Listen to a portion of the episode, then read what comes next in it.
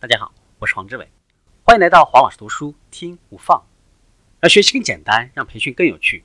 我们一起来分享实现共情的技巧。首先，我们来认识一下共情。共情是什么呢？就是理解他人特有的经历，并且相应的做出回应的能力。共情是一种与生俱来的力量，它从祖先那里继承下来，并且赋予了我们生活的能量、方向和目的。共情具有两面性，它既能用来帮人，也能用来害人，就像海浪一样，有的时候温柔轻抚，但是转瞬之间呢，又凶猛恶毒。共情就是那种能够看透别人的内心和灵魂，知道他们的想法，感受他们的情绪的能力。如果可以用共情来控制他人的情感和行为，并且呢加以利用。那么，应该也可以用共情来自我保护和防卫。共情是头脑能做的第二伟大的事情，而最伟大的呢，就是意识本身。首先，我们是有意识的，清醒并且能够察觉到我们自己正在思考和正在感觉到的东西。其次，我们是能够共情的，也就是说，我们能在更深的层次上相互的理解。真实的感觉到别人的感觉，明白别人的想法、主意、动机和判断。共情是人与人之间相互联系的纽带，让我们能够在行动之前有所思考，去了解那些处于痛苦中的人们，教我们如何利用推理能力来平衡我们的情感，鼓励我们向人们所能够追求的最崇高的理想而努力。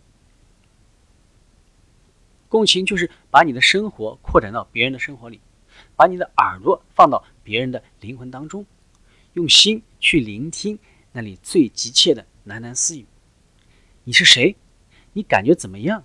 你是怎么想的？你最看重什么？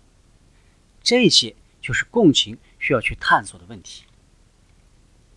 共情也有它的阴暗面，每天都有人通过共情来影响你。比如说，你的老板利用职业操守，或者呢，你害怕被炒鱿鱼的心理来劝你超时的工作；你的爱人花言巧语的恭维你，想让你忘掉一段不走心的话语；孩子的要求没有得到满足的时候呢，双眼含着泪水，一方面是因为沮丧，另一方面显然也是因为想要改变你的主意。只要你知道是怎么回事，你就可以自己决定要不要进行配合。共情会告诉你什么时候可以表示同意，什么时情况下呢要拒绝。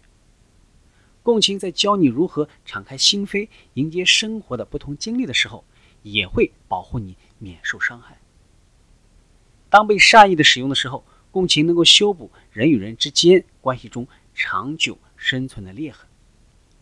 共情是让我们跨越人和人之间鸿沟的一座桥梁，在共情的引领下，我们能够。扩展自己的边界，到为探索的空间去建立更深入、更真诚的关系。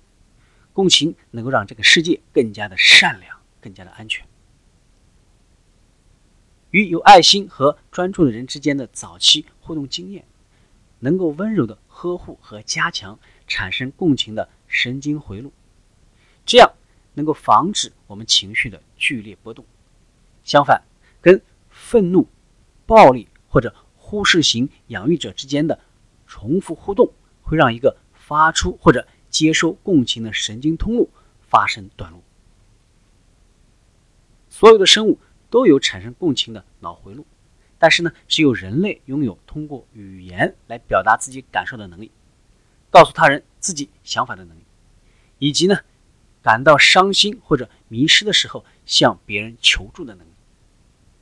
通过共情，我们能够克服恐惧，学会相互之间如何重新建立连接，这就是心理治疗的过程。今天的分享就是这样，请关注黄老师读书，每周您都将收到我们推送的黄老师读书的文字版本，只需五分钟，学习很简单。我们下期见。